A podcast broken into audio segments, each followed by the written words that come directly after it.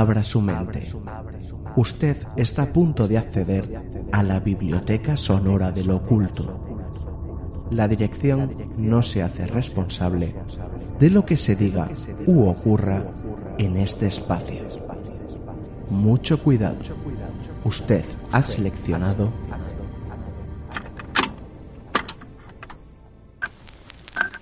Cantabria Oculta con Juan Ramón Cayón, Antonio Gutiérrez Rivas y Alberto Martínez Beivide.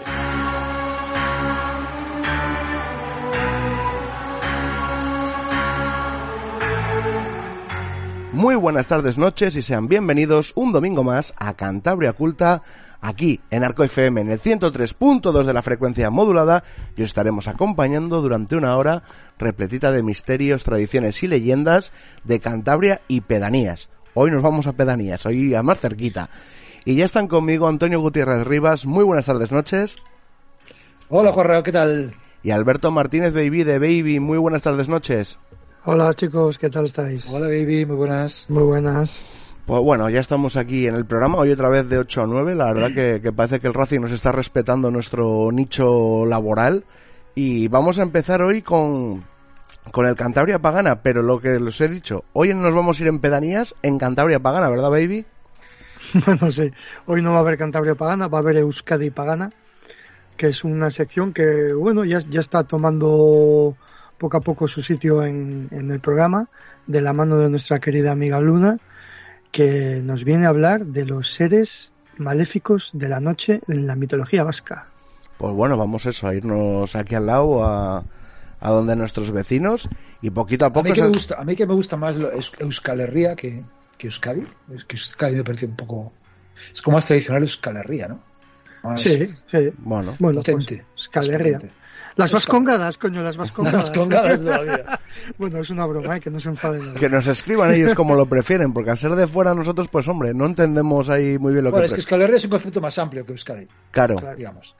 Bueno, que nos digan ellos. Si hay algún algún vasco que nos esté escuchando, pues que nos lo ponga en comentarios y que, él decida cómo quiere que les llamemos.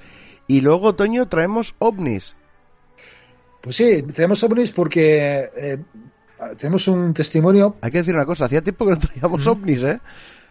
Bueno, no tanto. Dos programas, por lo menos. Bueno, sí, tampoco es mucho, ¿no? Bueno, para nosotros, que solemos traer muchos. sí. Que somos de ovnis. Sí.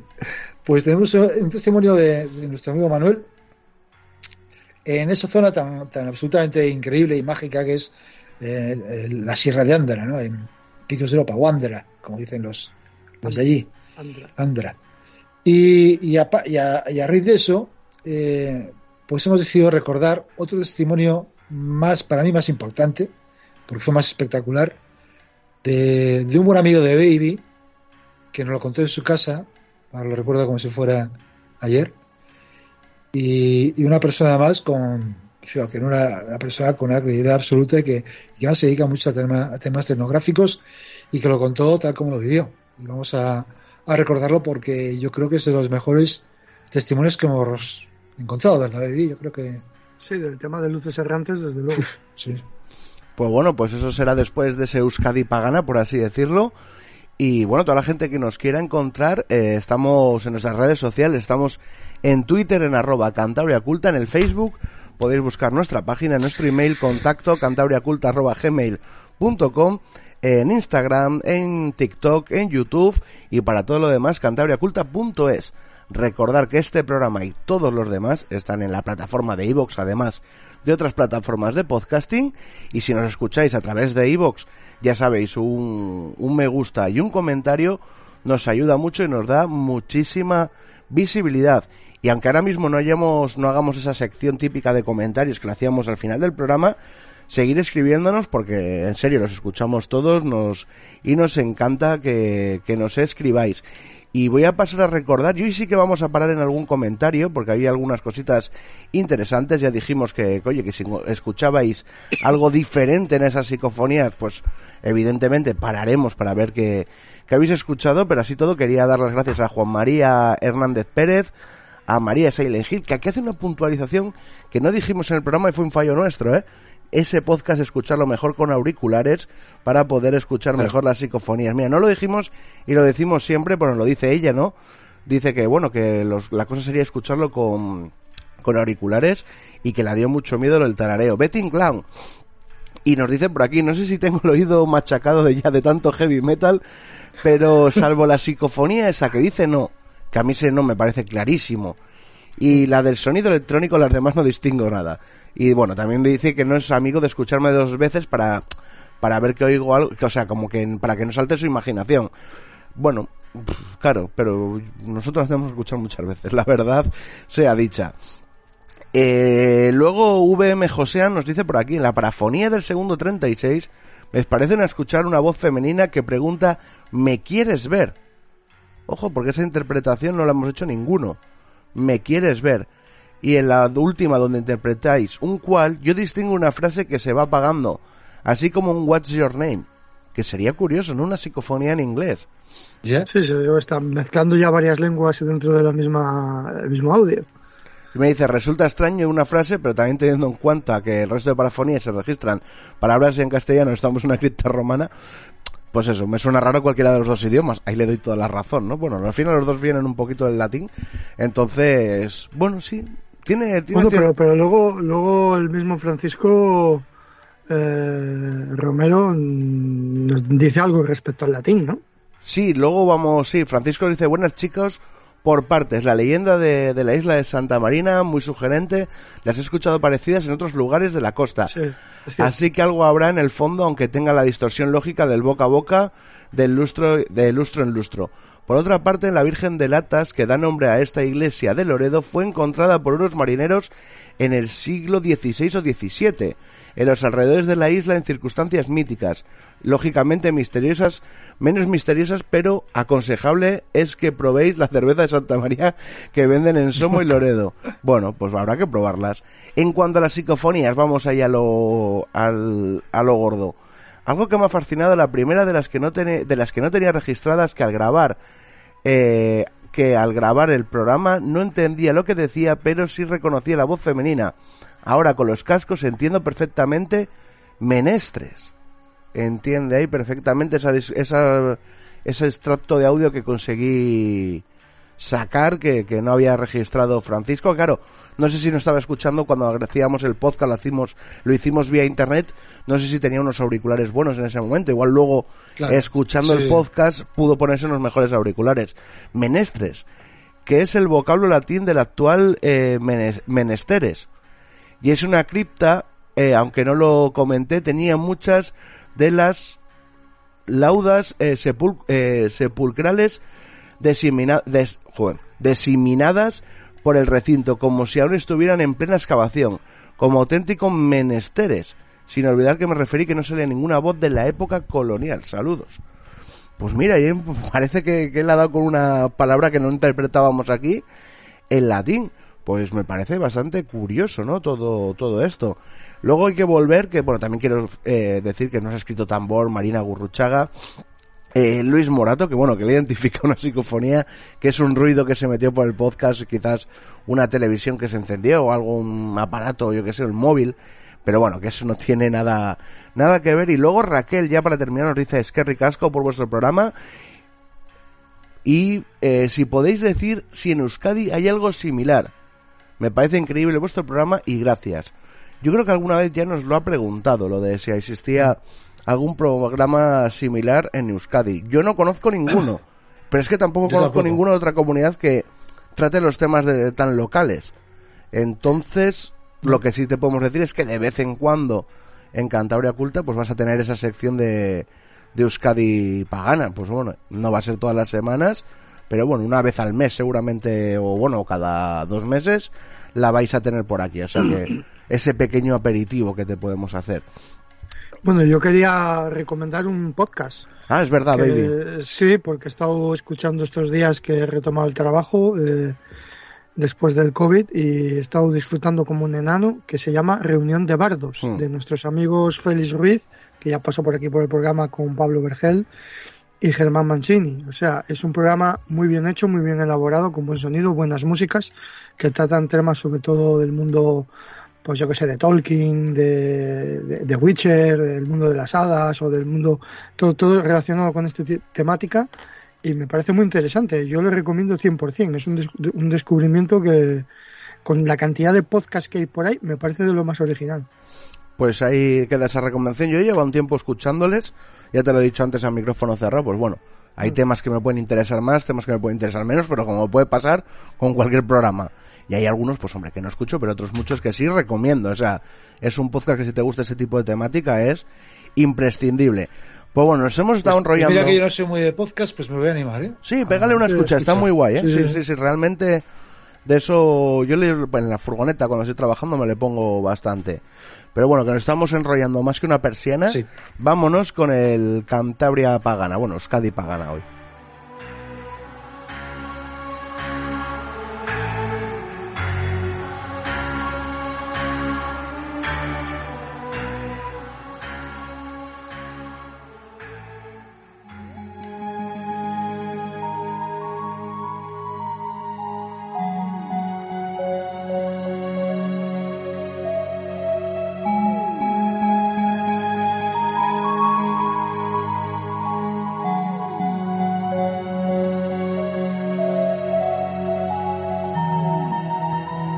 Bien, pues como os habíamos comentado al principio del programa, hoy vuelve, vuelve a estar con nosotros nuestra querida amiga Luna del País Vasco, que siempre nos cuenta cosas relacionadas con los mitos y las leyendas de donde ella vive, donde ella está.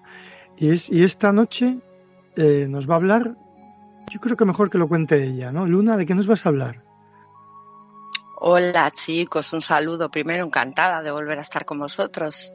Hola Luna, bienvenida. Bueno, pues eh, hoy vamos a hablar de mitología y os voy a traer alguno de sus personajes, pero nos vamos a centrar sobre todo en los seres más oscuros y maléficos, esos que se nos presentan durante la noche, que es cuando más vulnerables somos. Y además voy a recordar que aquí en el País Vasco tenemos un dicho que dice que el día es para los del día y la noche para los de la noche de lo cual concluimos que el día, eh, los del día somos los humanos y los de la noche pues son estos seres maléficos a los que les pertenece esas horas. Bueno, hay una frase muy mítica que dice, anda de día que la noche es mía, atribuida sobre todo al lobo y a las brujas. sí, que son lo mismo, claro. Es lo mismo dicho de otra manera. Bueno, pero antes de contaros algo sobre, sobre estos personajes, eh, os traigo una leyenda. Os traigo una leyenda sobre un símbolo muy arraigado y muy significativo que tiene que ver mucho con, con todos estos, estos seres. Ya después veremos por qué. Bueno, pues vamos con la leyenda. Hace miles y miles de años, cuando los seres humanos comenzaron a poblar la Tierra, no existían el Sol ni la Luna. Los hombres y las mujeres vivían en constante oscuridad, asustados por los numerosos genios que salían de las entrañas de la Tierra, a veces en forma de toros de fuego, de caballos voladores, de dragones. Los seres humanos, desesperados, decidieron pedir ayuda a Malur, la Madre Tierra. A Malur, Madre Tierra, le rogaron, te pedimos que nos protejas de los peligros que nos acechan. La tierra estaba muy atareada y no hizo caso a los seres humanos, pero tanto y tanto estos insistieron que al final les atendió. Hijos míos, les dijo, me pedís que os ayude y eso voy a hacer. Voy a creer, a crear un ser luminoso que llamaréis Madre Luna. Y la tierra creó la luna. Al comienzo, los seres humanos se asustaron mucho y permanecieron en sus cuevas sin atreverse a salir, pero pronto se acostumbraron a su luz. Al igual que los seres humanos, los genios y las brujas se habían atemorizado eh, al ver aquel objeto tan luminoso en el cielo, pero también llegaron a acostumbrarse y no tardaron en salir de las cimas y acosar de nuevo a los humanos.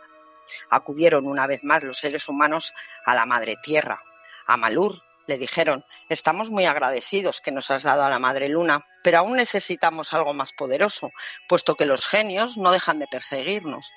De acuerdo, respondió Amalur, crearé un ser todavía más luminoso al que llamaréis la Madre Sol. Y la Tierra creó a Madre Sol. Era tan grande y luminosa y caliente que los hombres tuvieron que acostumbrarse a ella poco a poco, pero su gozo fue muy grande porque gracias a su calor y a su luz crecieron las plantas y los árboles. Sin embargo, los genios y las brujas no pudieron acostumbrarse a la gran claridad y solo pudieron salir a partir de entonces de noche. Otra vez fueron los seres humanos a ver a la Tierra. Amalur, te estamos muy agradecidos porque nos has dado a la Madre Luna y a la Madre Sol, pero aún necesitamos algo más, porque durante el día no tenemos problemas, pero durante la noche los genios nos siguen acosando. Está bien, voy a ayudaros una vez más, pero esta será la última. Crearé para vosotros una flor tan hermosa que al verla los seres de la noche creerán que es el propio sol y os tendrán que dejar tranquilos. Y Amalur creó la Egusquilore, que hasta nuestros días defiende nuestras casas de los malos espíritus, las brujas, las lamias y los genios de la noche. Bueno, pues así es como nos ha llegado el Egusquilore, que es este símbolo que quizás conoceréis, es la flor de una planta eh, del cardo silvestre, es tan representativo y se sigue poniendo en nuestros días, se sigue poniendo en las puertas principales de las casas y los caseríos para que así queden protegidos totalmente de todos estos seres, porque al llegar a la puerta y ver ese sol, eh, dan por hecho que están en terreno ya de los humanos y tienen que retirarse. Aunque bueno, veremos que también hay alguno que se cuela dentro de las viviendas, aunque normalmente se consideran sagradas, ¿no? Me llama la atención un poco los todas las deidades son femeninas, incluido el sol. Sí, sí, sí. La madre tierra tiene dos hijas, la madre luna y la madre sol son femeninas, sí. En, la mitología vasca son femeninas las dos. Y se las trata como tales, como hermanas, al sol, al sol y a la luna. Bueno, y ahora ya sí que podemos pasar a hablar de esos, de esos seres que nos podemos encontrar en la noche. Vamos a hablar primero de Gahueco. Gahueco es el genio principal. En realidad es la personificación en sí de la noche. No tiene una figura definida, pero su presencia se hace posible porque se materializa de varias formas. Se nos puede presentar como un diablo, eh, como diferentes monstruos, depende de la zona. Puede ser incluso una vaca o una ráfaga de viento normalmente viene pronunciando la frase el día para los del día y la noche para los de la noche, ya que Gahueco es el que regula y limita la posibilidad de las salidas humanas durante la noche. A través de severos castigos incluso hace desaparecer a los infractores. Castiga sobre todo a quienes tratan de hacerse los valientes en la oscuridad y presumen de no tener miedo. Os voy a contar un caso que recoge Barandiarán, que es, eh, bueno, sobre el que me estoy basando, ¿vale? Casi todo lo que, aunque recojan, lo recojan otros historiadores, eh, he leído y me he informado todo, voy a seguir la, la vía de Barandiarán, ¿vale? Eh, hay un caso que recoge en un pueblo, en Oyarzun, donde cuentan que una joven de un caserío apostó a que después del toque del ángelus, caída ya la noche, traería agua de una fuente. Y la chica joven esta se marchó con su errada, pero no volvía. La familia estaba muy intranquila hasta que más tarde vieron como de por la chimenea de su caserío caía la errada y unas gotas de sangre y de aquella joven nunca más se volvió a saber. Se la llevó a hueco. Qué bueno. Este espíritu de la noche está asociado a, la muerte, incluso a apariciones de muertos. También están mm, relacionados con las apariciones de muertos los Ireluak, también los llamamos, los llamamos Irachoak o Ireschuak, estos generalmente, a ellos les anuncia generalmente una llama de fuego en la oscuridad, se presentan de improviso y causando gran temor. Pueden aparecer en varias formas también, se pueden aparecer en forma de humano, a veces en forma de asno, a veces en forma de carnero negro, en forma de pájaro que echa fuego por la boca, pero la forma más frecuente que a la que recurren es a la forma de cerdo curiosamente. Qué curioso, ¿no? Sí, no son muy maléficos en sí, pero a quien sigue estas luces movidos por la curiosidad, ¿no? Esa luz que se me ha parecido que es, pues se complacen en conducirlos por barrancos, precipicios y otros lugares realmente peligrosos por los que tu vida corre peligro. Perdona que te interrumpa, Luna. Aquí Sí. tenemos aquí tenemos un relato Sí. mm, sobre brujas que se convierten en chones, o sea, en cerdos, Sí. Eh, que, que intentan precipitar por un barranco a la gente que les persigue, ¿no? Intentando cogerlos a los chones. Me lo ha, me lo ha recordado, o sea, tiene Sí, es muy, muy Bueno, parecido. Muy bueno. es que es muy bueno. parecido al final. Sí, sí, sí. sí. sí, sí, sí. Es, Y es de totalmente se bueno. ¿Cómo se recu- Iré recuérdanos cómo se vale, ¿tiene traducción? Eh, pues mm, no sé decirte, no. O sea, literal no. No creo que tiene, pero no sé decirte, ¿eh? No creo que tiene traducción literal. Eh, bueno, eh, su lugar, el lugar preferido donde habitan son las cavernas y los pozos y habitan sobre todo en gran parte de Vizcaya. Eh, bueno, otro ser tenemos, se llama Echai y este es directamente el diablo. Es un ser subterráneo al que se le atribuye la custodia de las puertas del infierno y el acceso al mismo. En ocasiones ni se le nombra, ya que su nombre es tabú. Y este se sirve de una infinita corte de pequeños diablos secundarios llamados Mikolak. Eh, a Echai se le destinó la educación, curiosamente, la educación de los dos hijos de la diosa Mari, eh, Miquelaz, que todavía sigue bajo su tutela, y Atarrabi, que era el hijo bueno, y este huyó perdiendo su sombra, porque a Echai se le atribuye, pues es un maestro, mm, reparte sus enseñanzas. Luego tenemos otros seres muy curiosos llamados Oiulariak, que son, esto sí tiene traducción, y son los que gritan o los gritadores. Son númenes que anuncian su presencia y se comunican mediante gritos, aullidos o relinchos que se denominan Oyu. Es una forma de llamada salvaje. Es más frecuente escucharla durante la época oscura del año y suele causar un efecto de inquietud, incluso de miedo a quien lo oye. Eh, aunque no se ha emitido precisamente mm, con el propósito de atemorizar, sino más bien es un grito de advertencia, Mm, bien porque estás entrando en territorio custodiado por ese ser que, que está emitiendo ese grito, incluso hay veces que puede avisarnos por un peligro, hay veces que se les despierta ese lado bueno y nos avisa de un peligro mm, con esos gritos. Habitualmente en las leyendas ya nos instruye sobre las consecuencias de ignorar estas señales y no se recomienda, incluso se castiga responder a dicho grito con uno semejante.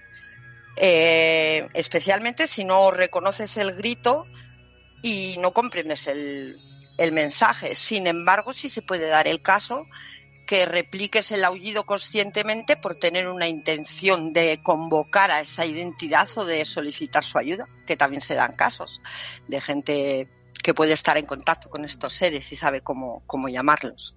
No sé por qué me ha recordado, ¿verdad, chicos? Eh, ese, esos gemidos de las anjanas Sí, sí, que, sí. gri- que gritan como vacas espeñas, Espeñas. que decía Manuel Llano, ¿no? Y, y aquella historia que nos contaron del Valle de Cayón también de un extraño grito, gemido, que fue como señal de, pre- de- de mal presagio también, no sé. Tiene, veo puntos en común. Y- y También los antes- Basajaun Ah, emiten claro, silbidos, también. por ejemplo, Sí. que también nos suena, también emiten silbidos. sí. Como, como el musgoso aquí. Y antes, cuando se habló del, de este di- el diablo, como Echais es, ¿no?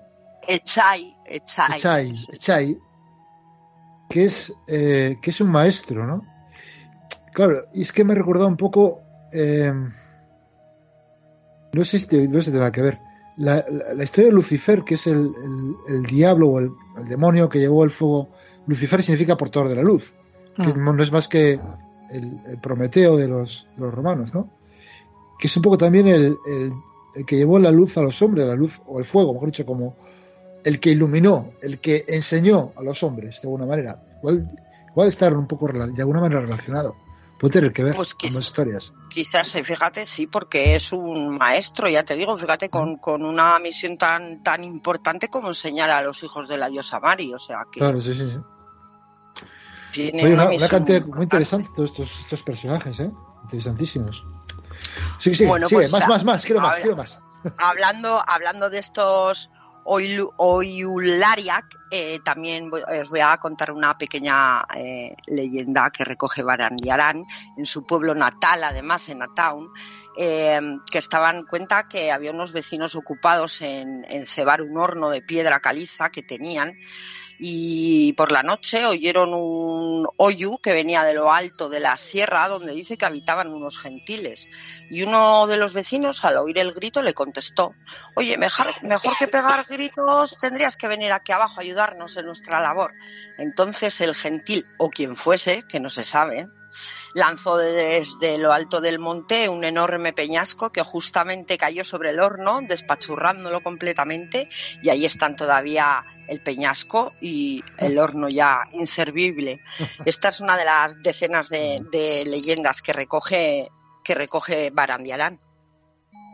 Bueno, vamos a hablar de otro ser. una cosa, baby, es que estos, gentiles, sí, disculpa, disculpa, Luna, baby, que estos gentiles serán los moros.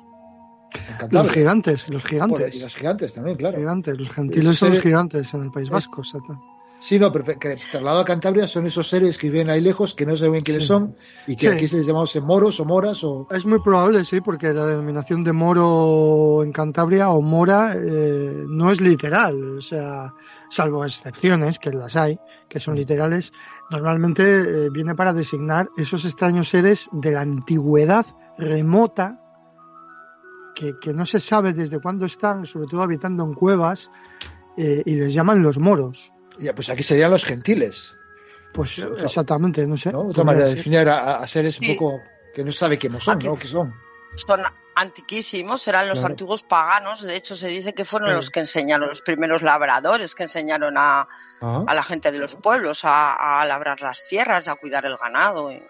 Bueno, es, curioso, es curioso como es curioso como siempre hay que buscar unos seres que estaban antes, como muy antiguos. Sí, casi, casi como astronautas ascendientes. Sí, sí, sí, estaría aquí Eric Bogdan quien diría, claro, estos eran los astronautas que enseñaron al pueblo.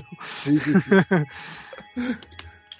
estos en, nuestro caso son además los que se dedican pues eso a tirar grandes rocas y grandes peñas ah, que luego pues están ahí. Hay dolmenes que se dice que son estas formaciones extrañas de rocas, normalmente las se las atribuimos a ellos, ¿no? A, ah, obras de los gentiles que cuando juegan o se enfadan tiran piedras y pum, ahí queda que el dolmen o O así. Bueno, pues otro personaje bastante interesante y oscuro es el Erensuge, que es la gran serpiente o dragón. En ocasiones tiene siete cabezas. Es un espíritu furioso y destructor que vuela dejando un rastro de fuego. Atrae con su aliento al ganado que pasa en su entorno. También raptan doncellas y se alimentan de ellas. Eh, las historias populares relatan que habita en la cima de Sisimurro, en la selva de Irati, en Navarra. También se dice, y esto mira que os va a sonar mucho, eh, también se dice que tienen predilección por la leche de las mujeres lactantes. Por aquí ha pasado algo de eso. Bueno, bueno, bueno. Sí, sí. Qué maravilla. Pues para evitarlo hay que, hay que recitar eh, ciertas oraciones y hay que echar ceniza de la chimenea cortándola con una guadaña por la casa, ¿no? Eh, aún hoy en día existe como curiosidad, existe un ritual que se lleva a cabo en la fiesta de San Juan, en los Pirineos Navarros, y que nos trae un grupo de jóvenes liderados por un adulto, encienden grandes teas en lo alto de la montaña, que luego van portando mientras bajan de la montaña formando una gran hilera en forma de serpiente de fuego y recrean este erensugue, ¿no? Así vemos como hay tradiciones que los que, lo, que nos lo que nos lo recuerdan. Sí, el SUV sería el, el, culebre de aquí. Sí. Pero la diferencia es que allí vuela, también es capaz de volar. Que yo sepa, aquí, aquí no sé, bueno, hay algunos, algunas historias me suenan a mí de algunas serpientes voladoras. Eh, serpientes que por lo menos... Eh, como saltan, no pegan sí, sí, La, la, bicha, de Valdicio por lo menos sí, saltaba. se lanza por las peñas como parece que vuela y tal. y algunos, yo creo que algunos casos más he leído por ahí algunas noticias de, de culebres raros que hay por en Asturias o culebres que, que también saltan o medio vuelan. Bueno, sí, pero es, es muy, es muy, muy curioso. Y bueno, ya lo de lo de que es, sienten prevención por por la leche de las de, las de las mujeres, pues ya es es, interesante, ¿no? muy interesante. ¿Y este, este, este se parece al Sugar famoso o tiene, tiene diferencias, no? Bueno, pero sí se parece mucho también. Lo que pasa es que a Sugar, Sugar en sí, bueno, tiene un, le damos un poco más de poder porque es la pareja de la diosa Mari. Tiene alguna pequeña diferencia, pero bueno, en realidad es un Erensuge, también una serpiente de fuego, ¿no? Porque Erensuge viene a ser eso, una serpiente de fuego, literal, casi, ¿no? Bueno, luego tenemos, por ejemplo, el Aideco o Aidegaisto, que no tiene forma definida, como ocurre en muchos de estos seres, son invisibles, que son invisibles para el ojo humano, aunque sí los detectan los perros, los gatos y otros animales. También nos aseguran que con la luz de una vela se puede observar la sombra de estos seres y saber así si, nos están pululando, dónde ubicarlos. a Ideco se le considera una neblina o un aire maligno. Se le suele atribuir el mal conocido como Ubendua, que es la marca, incluso la mordedura, que en el cuerpo de alguna persona eh, aparece de repente por la mañana al despertar y que ha sido producido por este genio. Para evitarlo hay que colocar en el dormitorio un misal abierto en la página en la que se halla el principio del Evangelio según San Juan. Bueno, tenemos personajes, estas orguiñas nocturnas que nos aparecen en los cruces de caminos, que por cierto también es un sitio preferido por Gahueco, Em, eh, o nos aparece junto a las fuentes, a veces en forma de gato o cualquier otro animal, o también como luces que te Perdona, Luna, porque, porque estás diciendo lo de forma de gato y acaba de aparecer detrás de tu espalda un gato. a, ver si vas a, tener tú en tu casa convivimos, convivimos. Puedes ver, puedes ver alguna más. convivimos varias brujas en esta casa. Bueno, pues eh, eso, a veces en forma de gato o de cualquier otro animal, eh, como luces que te persiguen, perdón, ya estaba ahí, ¿no? Como luces que te persiguen y te agreden, eh, o te pueden mandar espíritus que están a su servicio, como los Gaisquiñac, que, que miedo dan, porque se introducen en el interior de tu almohada, manipulan tus sueños, te provocan enfermedades e incluso la muerte. O sea, no tienen aspecto, físico, pero dan miedito. Sí, sí, sí, sí. Bueno, luego tenemos seres un poco, eh, por ejemplo, te, puedes encontrar a Saldico Arguiduna, que es un caballero montado, es un caballero montado pues a caballo con una que porta una luz en la mano. También nos podemos encontrar eso, eso baby, eh, eso baby, un caballero, perdón, mm. un caballero montado a caballo, eso ya rápidamente nos lleva a al mito del ejército furioso, la cacería salvaje. Es que eh, os vais a, sí, os habéis adelantado porque también nos ¿Ah, podemos encontrar ah. a, nos podemos encontrar a Eistari Belcha, que es más conocido como el cazador negro y que ah. es el, es el que se trata del mito clásico, donde uno varios jinetes fantasmagóricos van de cacería nocturna por los aires, provocando tempestades, inquietudes y, y miedo. Y bueno, pues he dejado para lo último a mi numen preferido y quizás es el más popular cuando hablamos de seres eh, y terrores nocturnos y su nombre es Inguma que en ocasiones eh, he representado como un pequeño diablillo muy feo con cuernos, y nariz y orejas puntiagudas eh, y en otras ocasiones su presencia es invisible de nuevo. Eh, se coloca sobre el pecho de los durmientes y atormenta a sus víctimas con horribles pesadillas, con sentimientos de miedo y de angustia, te oprime el pecho, te falta el aire, te provoca agarrotamiento, parálisis durante el sueño, te provoca agotamiento, estados depresivos, incluso y como aideco, te produce pellizcos y moretones por el cuerpo son los culpables de esa muerte súbita de los bebés en la cuna y se llevan su alma. También son los responsables del sonambulismo. Antiguamente a los sonámbulos eh, se les llevaba a la iglesia para curarlos, se les hacía dar tres vueltas alrededor de la iglesia, regaban las habitaciones de estas personas afectadas con agua bendita y quemaban albahaca y romero en las habitaciones para purificarlas. Eh, podemos defendernos de él pues citando diversas plegarias, invocando también a Gawargi, que es una luz nocturna, pero en este caso es un genio benefactor que hará desaparecer a Inguma.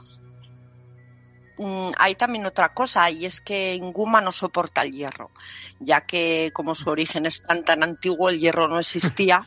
Qué mítico Entonces, es eso. Inguma no está preparado para afrontarlo, así que lo mejor es colocar un hacha al lado, que nos sirve de- Sí. para más cosas, ¿no? Un cencerro o un móvil en la puerta de entrada de hierro, que, y esto pues lo va a mantener alejado. Eh, aunque la idea más difundida es que no hay que temerle, porque si se le demuestra miedo, pues nos volvemos más, más vulnerables y, y él se hará más fuerte, ¿no? Yo no sé si habéis leído, que, que ya hemos hablado, que como hemos hablado alguna vez de mitología, habéis leído o habéis visto las películas de la trilogía del Bastán, en uno de sus, pues en uno de los títulos que en Ofrenda a la Tormenta, el caso aquí comienza cuando una mujer denuncia a una mujer, claro, esto se, está todo, es en el País Vasco, ¿no? Y una, una mujer llama a la policía denunciando la muerte súbita de su bisnieta y cuando le preguntan quién ha sido, ella dice que ha sido Inguma, ¿no? Ah, O sea, que nos traen... Sí, lo digo porque igual conocíais, eh, se ha hecho famosa la trilogía sí, sí, esta del Bastán. eh, sí, Bueno, yo he visto sí, la en película, la primera, la primera película la he visto contigo, además. Pero ya, Sí. claro, las, las películas no reflejan exactamente todo, todo el contenido mitológico que tienen las novelas. No, No, pero- sí, pero bueno, en la primera se ve a Basajaun más, habla del Basajaun. Es bonita, esa película me guiño gustó. a Mari, a la diosa Sí. Mari. Esta es más en la tercera, en la tercera película, creo que es en la última o en el tercer libro, vamos, en su, en su caso. Y bueno, pues esto es un poco lo que, Pues la lo verdad que es quería contaros muy, hoy. muy interesante y, qué cantidad de cosas, qué detalles de... Fíjate, lo primero que... Eh, se olvidó comentarlo, pero lo primero, el primer, lo primero que has hablado, que era... Ay, lo primero que has hablado, que era... Lo primero del todo. Eh, Eh, que- Gahueco, Gahueco, Sí, sí. Serrano que he empezado por Gahueco porque es, es la, Sí. la, eh, A ver, es que, la sí, yo creo que era... de la noche en sí. Sí, exactamente. Eh, que era, no, sí, era cuando, eh, cuando explicas el nacimiento, por qué surge, no. Cuando he explicado la leyenda de la, de la luz, de la flor esta, la del, Eusquilore. Egusqui- de Eso. Egusquilores. Eus- eso, cuando, que dices que al principio que no había ni luz, ni, no había sol, no había luna, pero que había, había bichos que salían, y dice, ha dicho entonces, caballos voladores. Caballos voladores. Así que, se me he acordado yo de los, de los caballos del diablo, de, de, de Sí, llano, sí, ¿no? claro. Es que, claro, lo vas encontrando paralelismos por todos lados. Y luego la cantidad de luces nocturnas, unas buenas, otras malas, que has comentado, bueno, que todas son malas, y, Ujú. que, y que también son una constante, al parecer, en todas las mitologías, ¿no? Como que es algo que, por otro lado, también sospechábamos, aunque yo desconocía totalmente la mitología eh, Mm. vasca, pero, pero claro, siempre encuentras es interesante encont- conocerlo y encontrar estos paralelismos. Eh, como como Sí, el último que muchas he dicho, el último que has dicho, Luna, sobre que el último personaje, que no me acuerdo ahora cómo se llama, que tenía ese pánico al, al, al hierro. Ah. Eh, Ah, sí, como- Inguma, Inguma, Inguma. pues como todas las brujas aquí en Cantabria, no Sí. pueden, tienen pánico al- a todo lo que está relacionado con el hierro. Y aquí hemos puesto casos de algunos ganaderos que han clavado tijeras en la entrada de la cuadra. Eh, y Mm. también se, po- se ponen las tijeras en las cunas de los niños para espantar a las brujas y al mal Sí, de ojo. En las historias, en las historias de, historias de, de- de hadas féricas de- de- Es claro. del Reino Unido, se- el, el héroe- el personaje, el héroe va siempre armado con un cuchillo de hierro al mundo de las hadas para defenderse, porque sabe que son vulnerables con eso. La única manera es el de atacarlas con, con hadas, con, con, Claro, con- con hierro. Está claro que hay un pozo, hay un pozo antiquísimo en todas estas mitologías que compartimos, eh, sobre todo los pueblos, los pueblos del norte, sobre todo, ¿no? Pero, pero es una cosa antiquísima. Yo diría que viene de, de la prehistoria, seguramente. Seguramente, sí. Y, Pues, y también, sí, hay- curiosísimo también lo de los, lo del, lo del el personaje se convertía a veces, parecía convertido en cerdo. Sí. Y que atraía sí, a la sí. gente que los de la- Sí, y que, Los lo que has comentado, Baby, desde la historia de Sí, ese- que lo, lo tenemos recogido en sí, sí, sí, es que es- de, de Ruidagüera, es tal para cual. Es tal para cual. O Está- sea, sí, sí. sin duda. Son o sea, las mismas historias absolutamente, adaptadas, ¿no? A la- absolutamente alucinante. Me, me he dejado, me dejado para allá. no, me, ha- me ha encantado, Lo- Luna, me ha encantado. lo que es lo que es indagar y comparar un poco, ¿no? Una vez de que conoces una mitología, buscar otra y ver las, las similitudes que hay que hay entre ellas, ¿no? Bueno, No, eso y- que. y darte cuenta de- del trabajo fundamental que han hecho los investigadores en el pasado, en este caso Barandarian, Barandiarán, que siempre lo digo mal. Barandiarán, que se, Barandiarán, se me- se me traba apellidos siempre. vascos, apellidos vascos. Por eso es más difícil. Y eso, y eso que no tengo es el más difícil de los apellidos No, vascos. no ¿eh? es, pero es un poco como que te trabas, Sí, ¿sabes? te trabas. Sí, no sí, sabes dónde meter el litongo, no sabes dónde meterle. Se te, se te baila, baila el litongo por ahí. Barandiarán, Barandiarán, Barandiarán. Barandiarán. Hay muchos importantes, ¿eh? Lo que pasa que, bueno, por seguir un poco una senda y, y no diversificarnos Claro. todo para explicar todas las variaciones, ¿no? Por seguir un poco, luego ya, eso, al que le guste y le interesa, pues que investigue un un poquito más. equipo, ¿no? Tuvo un equipo que le acompañaba en sus Sí, investigaciones. sí, no sí. solo. En realidad, sí, sí. No estaba solo, iba con, con Nazcue entre ellos y una Pues escuela de, pues de gente. Nosotros siempre estamos reivindicando pues todos estos investigadores del pasado, o no, no tan pasado, porque tampoco han pasado tantos años de, de estas investigaciones, y cómo su obra es inmortal y no pierde fuerza, ¿eh? O sea, porque claro, es que está, han inmortalizado una serie de creencias que si no hubiesen hecho ese trabajo, con el tiempo acabarían perdiendo fuerza y acabarían disipándose y acabarían Sí, desapa- sí. de- desapareciendo prácticamente, ¿no? En la actualidad, ¿no? Y eso que el pueblo vasco es un pueblo muy arraigado en sus tradiciones. Quizá otros pueblos lo habrían perdido antes, pero bueno, gracias a estos trabajos se han mantenido. Yo añadiría como personaje nocturno maléfico a Lorenchero. Ya estuvimos hablando de ello aquí. Bueno, Sí. también, Al- al también auténtico, bueno, al pero- auténtico lenchero. Ese es un bueno está ya más considerado un poco un poco más ambivalente no y entra también dentro de otros personajes hay otros que no se ha hablado pues como por ejemplo el hombre lobo porque ya es ambivalente puede ser bueno pero puede ser malo ¿Tiene algún nombre También, especial? ¿no? Eh. ¿Tiene, tiene un nombre concreto el hombre lobo en, en, en euskera o no tiene un nombre? no, No. es su nombre en no su nombre en euskera eh, que ahora mismo me has pillado Bueno, pues Eh, ya me lo, bus- ya me lo ahora buscas. ocho, ocho, ocho guisona ocho guisona será sí sí eh, ocho guisón sí Y también hay, o sea, Eh, también hay tradición, también hay tradición en el País Vasco de hombres lobo. También.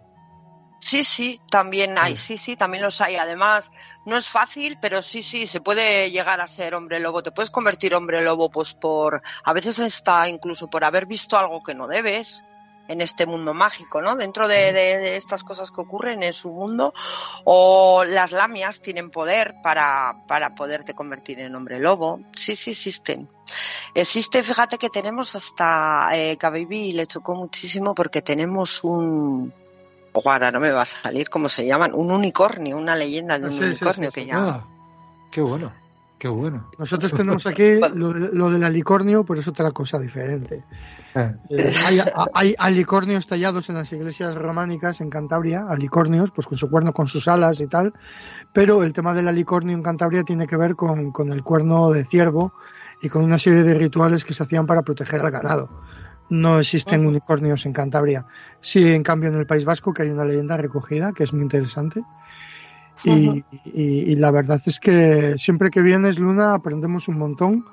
Eh, y me imagino que incluso gente del País Vasco que nos esté escuchando, eh, quizá hay cosas que no conozca, porque Sí, sí. en el país, aunque en el País Vasco estéis más aferrados a vuestra cultura que, que igual en otros lugares, también hay mucha gente, sobre todo gente joven igual hoy en día, que no conoce la mitología vasca, que conocen igual Sí, la diosa, la diosa. Mari, eh, el olenchero y poco más. Entonces, no está de más recordar todas estas cosas que siempre son muy interesantes y además eh, tienen puntos que confluyen ¿no? con otras con otras mitologías. Lo del hombre lobo existe en Asturias, existe en Galicia y en Cantabria existe la licantropía también porque lo recogió Miguel Ángel Seiz Santomil también en una de sus leyendas.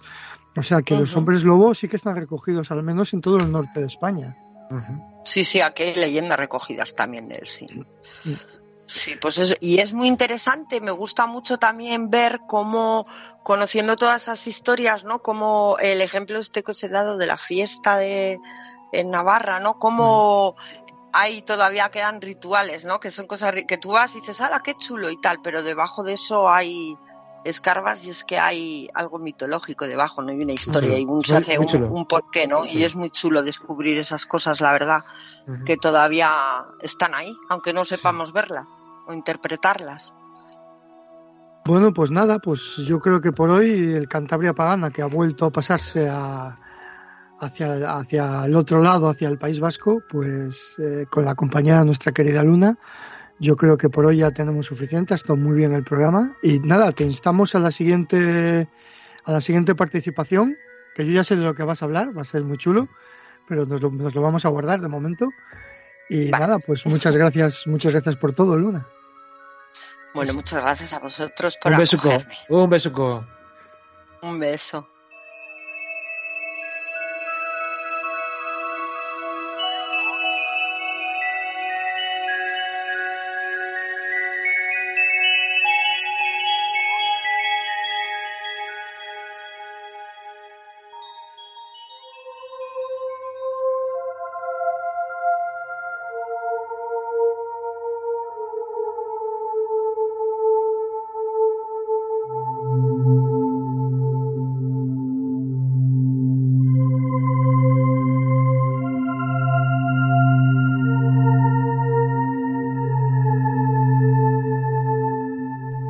Ya hacia esa sierra de Andra, en el, en el oriente de, los picos de Europa, y es una zona que eh, la conocimos bien el equipo de Cantabria Oculta porque hemos estado por ahí varias veces y sobre todo en el pueblo, en los alrededores de Tresviso.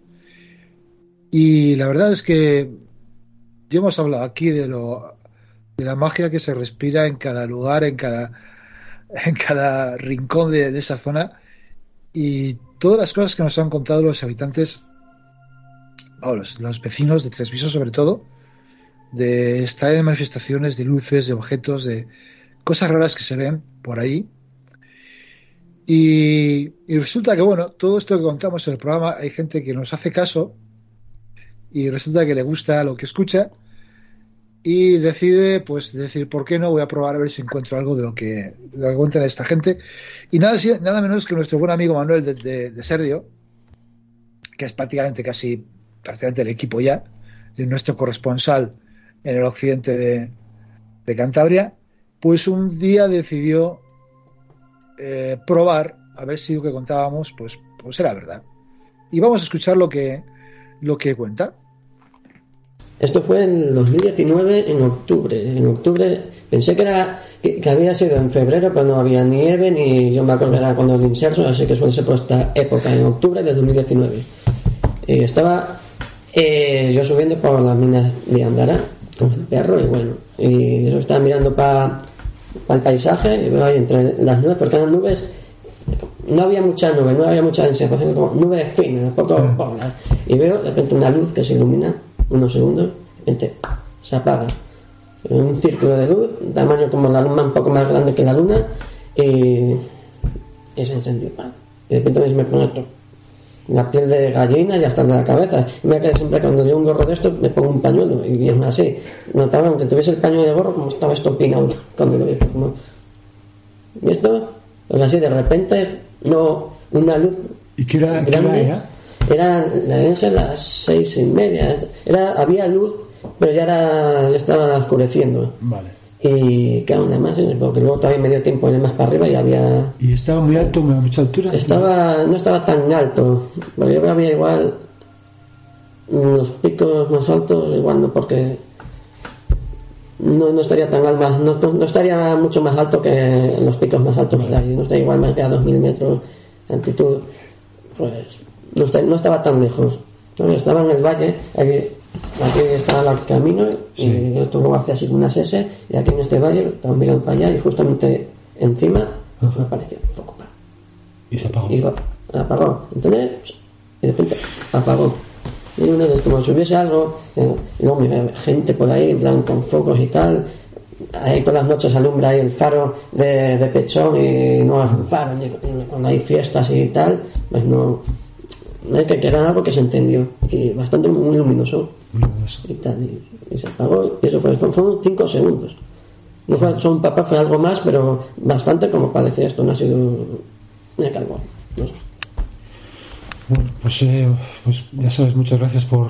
Pues interesante, por la zona de Andara, ya sabes que. ya lo sé, no sé, ya hace que poco Europa- estaba escuchando otra vez los, los, los- que- los, sí, los programas de, de Transviso, de Sotres y de tal, y pues me interesaba también, fui igual sugestionado, yo nunca sugestionado lo justo, en plan, yo iba, porque también había escuchado eso, por conocer era la mina de la que habías hablado en el programa también.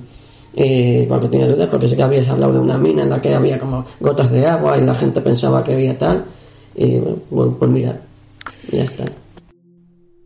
el testimonio de nuestro buen amigo Manuel, que es, aunque no es muy espectacular, sí que llama la atención. A mí sobre todo me ha llamado la atención, no sé, vosotros, que ese brillo, aunque que no duró mucho, el tamaño, ¿no? El tamaño de, de, una, de la luna o más grande incluso. A mí, me- a mí me parece alucinante. O sea, el testimonio es corto, pero, pero es intenso.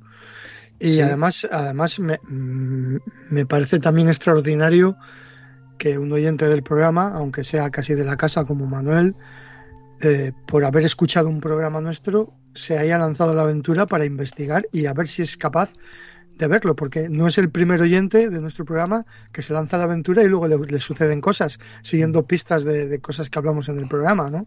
Y me parece muy, me alegro mucho que haya tenido fruto su, su Manuel es muy lanzado, ya sabes. Manuel Sí. va por todas, o sea, no tiene ningún Claro. problema. Tiene, tiene una, tiene un espíritu muy aventurero. Y yo estuve mirando a ver si, porque recordaba de haber oído eh, una cosa que le llaman los reflejos iridium, que son, hay una, unos satélites, satélites eh, circulando por el espacio de Mm. telecomunicaciones que se llaman iridium, Mm. que tienen las antenas colocadas de una manera muy peculiar, que hace que de vez en cuando, por la propia posición del, del satélite respecto del Sol, hagan un reflejo muy potente. Un reflejo muy po- tan potente que su magnitud llega a menos 8. Para que la gente, se- cuanto, cuanto más negativa es la, mag- la magnitud, más potente es el reflejo. Es, es la, la luminosidad. La Luna tiene una magnitud menos 13. Pues eh, este, este reflejo a tener una magnitud de menos 8. Venus llega a menos 5. O sea, es bastante mayor que, que Mm. Venus, el reflejo de estas, que incluso se ve de día.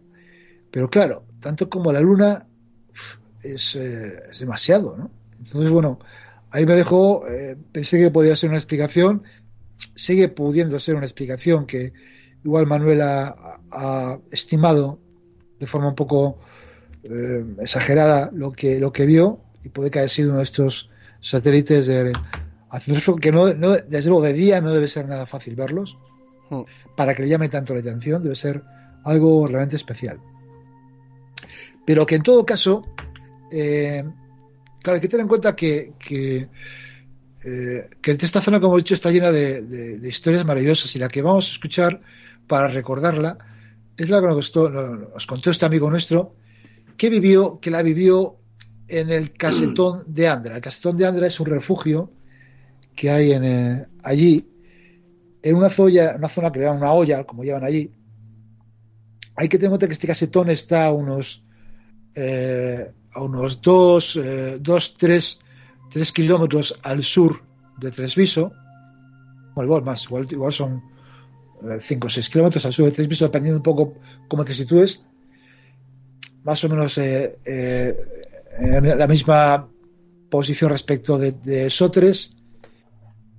Y vamos a ir lo que nos cuenta porque eh, hay una zona, ¿verdad, baby? En, entre Tresvis y Sotres Sí. Que, según los eh, vecinos, es una auténtica zona caliente de, extrañas luces, de extraños fenómenos, ¿no?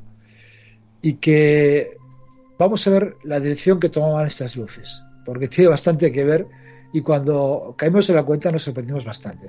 Vamos a escuchar el, el testimonio de este chico. Bueno, pues mira, no recuerdo el año, pero fue como principios de los 90. En esa época íbamos mucho a la montaña. eh, iba con amigos a la montaña. Y especialmente a Picos de Europa. Sobre todo al macizo de Ándara, que es el que nos pilla más cerca, yendo desde Santander. Y bueno, en Andal hay un refugio, eh, que es donde solíamos pernoctar, y luego pues aprovechábamos para hacer alguna de las cumbres que estaba alrededor del refugio.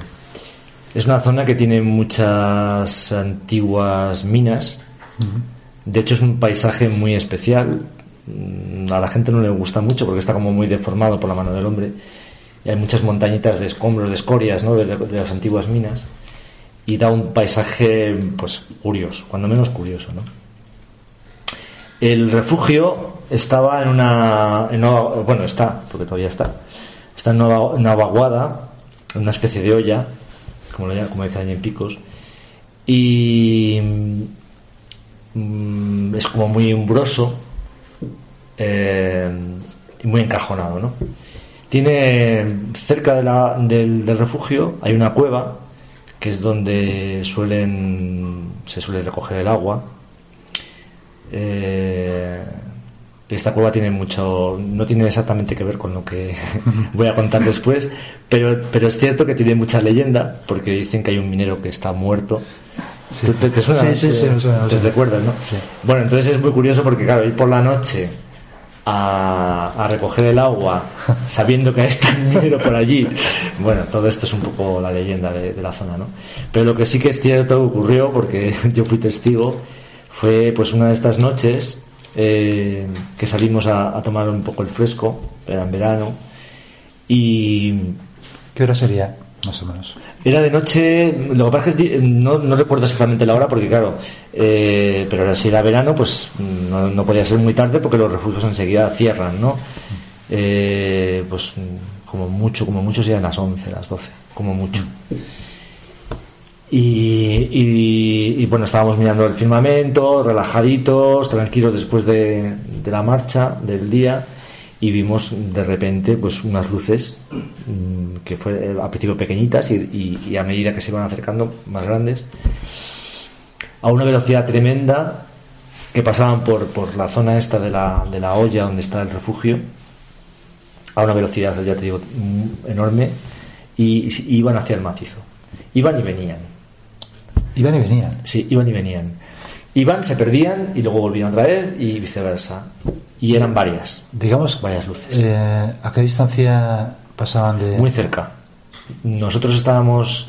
Ya te digo que la olla es es- no es muy grande, para que conozca el sitio. Eh, el refugio está en lateral y la cueva está enfrente, la cueva que dije antes. Sí. Y las luces pasaban por en medio, sí. ¿Y vosotros estabais eh, al borde cerca del refugio? ¿Estabais? Estábamos prácticamente en la puerta, La sí. puerta. O sea, pasaban delante de vosotros. Delante, sí. A cierta altura, no mucho, pero un poco más arriba donde estaba el refugio, vamos. ¿Veíais de dónde venían o, o no? Estaba muy oscuro, era de noche y venían pues de, de la zona donde, bueno, pues donde está Tresviso y por esos pueblos de por ahí y se perdían en el macizo, ¿no? En el lado contrario. Y luego volvían a aparecer. Y luego volvían a aparecer y así, ¿Cuántas, así ¿Cuántas luces eran? No sabría decirte ahora, pero eran varias. Puede ser media docena. Ajá.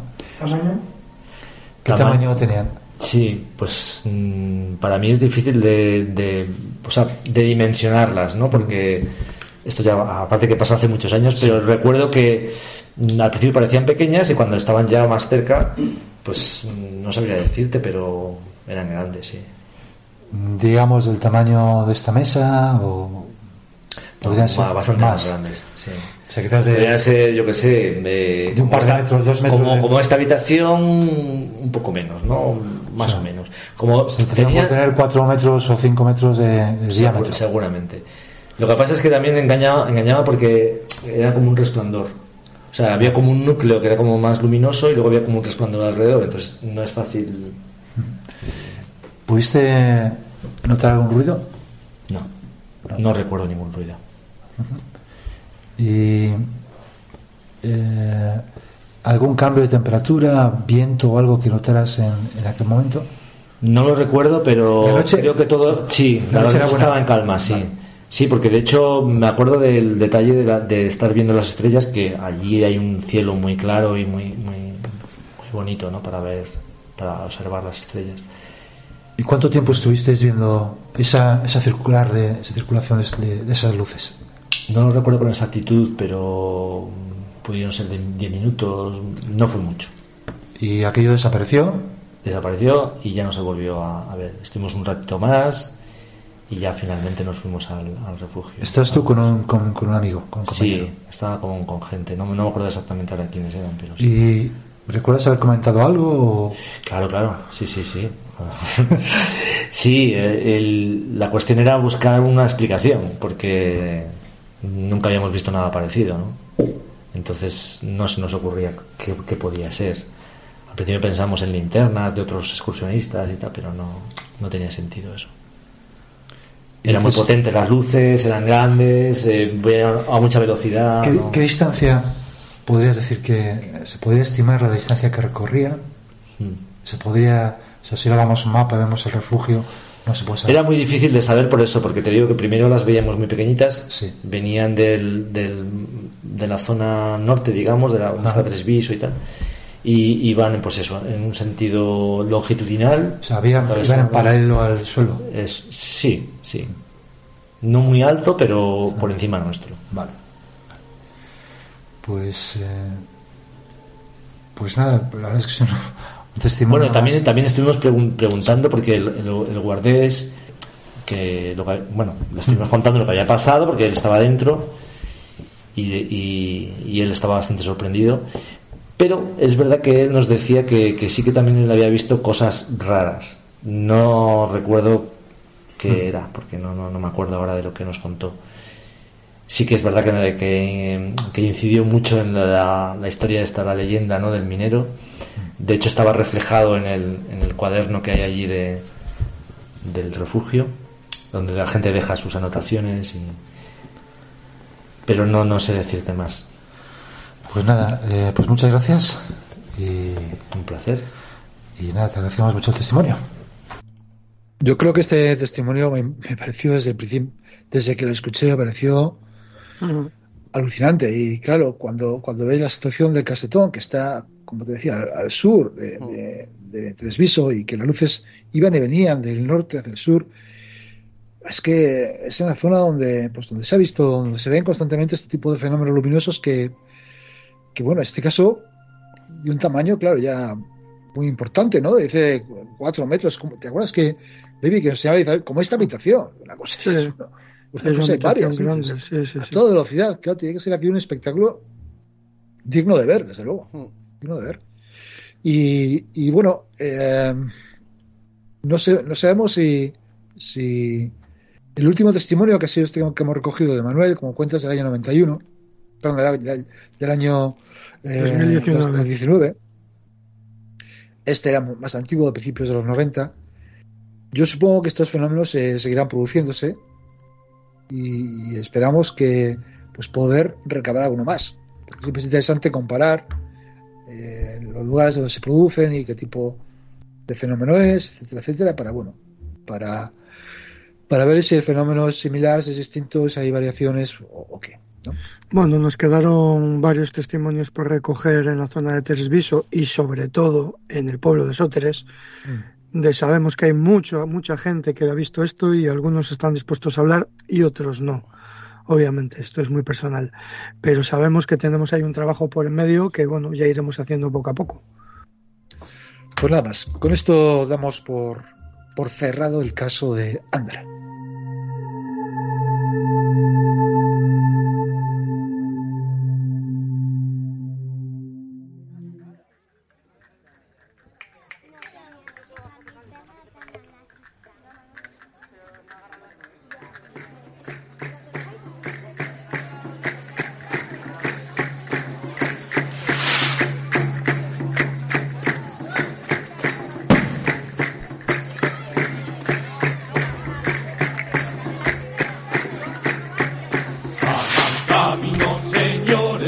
A esta compañía. Vamos a encender la radio, a escuchar nuestro programa.